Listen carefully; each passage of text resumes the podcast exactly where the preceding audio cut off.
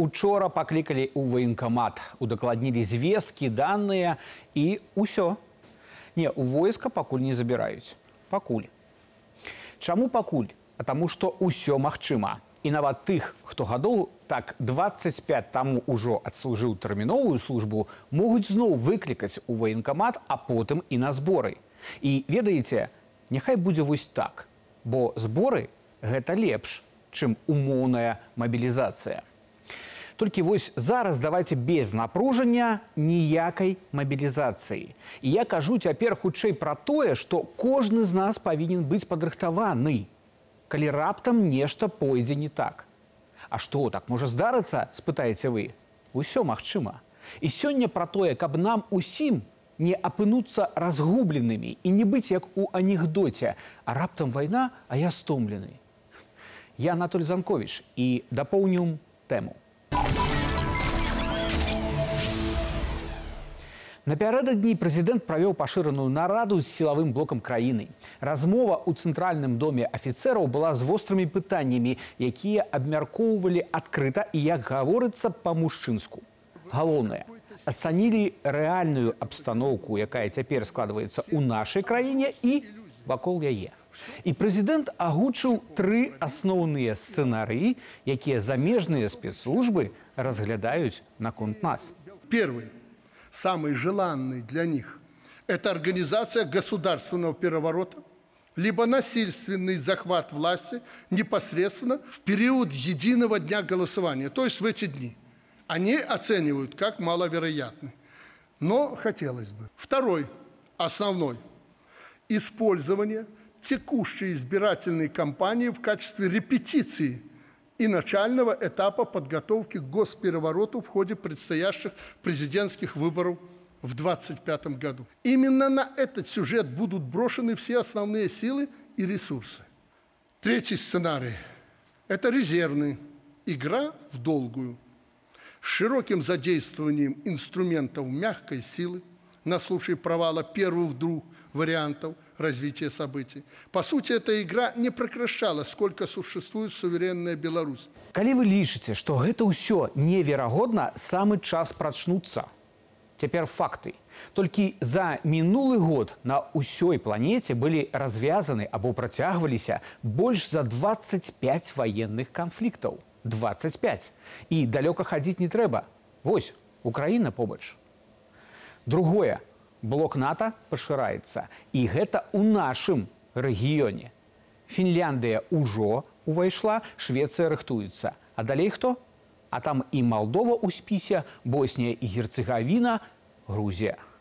Хутка вучэнні альянсу каля нашых меж. Гэта 90 тысяч вайскоўцаў з 32 краін. Зброя тэхніка. Адчуйце красамоўную назву вучэнняў абаронца 2024. Яны гэта сур'ёзна? Просто я нагадаю, што гэта наша ваенная дактрына мае выключна абарончы характар. І тыя, хто служыў і хто працягвае гэта рабіць цяпер, скажа, у беларускай арміі не вучаць глобальна наступаць, атакаваць, захопліваць, вучаць абараняць. Дык хто каго падманвае? Чаму так усё змянілася апошнім часам? Не з-за канфлікту рассіі і Украіны. Напружанне было і раней. Давайте прыгадаем. Санкцыі да Беларусі. Прасцей палічыць гады, калі іх не было. Тэрытарыяльныя пытанні з польскага боку. А іх ужо нават не хаваюць. І варшава на захад Украіны воўчымі вачыма пазірае. Закрыццё дзяржаўнай граніцы той жа Польшай, Латвіяй ізноку літвой. Дарэчы, А дзе абяцаная справаздача наконт дзеянняў экіпажа боинга, што тэрмінова сеў у мінску у маі 21 яе няма. І пры гэтым толькі за апошнія паўгода паветраную прастору беларусі звонку парушалі шэсць разоў. І гэта ўсё звёны аднаго ланцуга. Но не трэба ім такая Беларусь. Апошнім часам даводзіцца чуць, а вось ты зноў пайшоў бы служыць я адказваю так і удакладняю абараняць мне ну так абараняць і тут ужо моя чарга здзіўляцца а чаму не?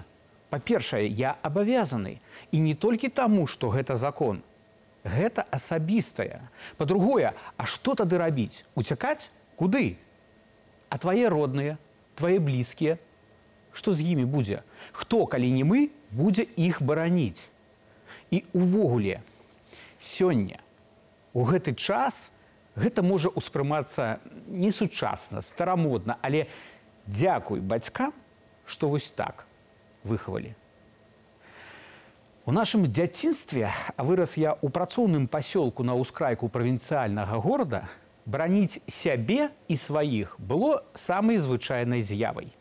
Яны, праціўнікі, нападаюць ты ў абароне. І вось стаіш ты спіна да спіны і бачыш, нехта не вытрымаў, нехта збег, нехта залемантаваў, не чапаеце. Найлепшая праверка. Так вось і выяўлялі, хто на што здольны і хто свой. І прэзідэнт нездарма настройвае і ўвесь сілавы блок і людзей. Мы павінны быць падрыхтаваныя, калі што не так. Там у іх сіл хапае, але калі атрымаюць па умоўных зубах, ахвоты ўжо не будзе. Таму і выдаткі на абарону і бяспеку становяцца большымі. Дарэчы, не толькі ў нас. Грошы, вядома, вырашаюць многае можна купіць што заўгодна, але калі не будзе надзейных людзей, а ў нашай краіны, акрамя нас іншых няма, толькі мы.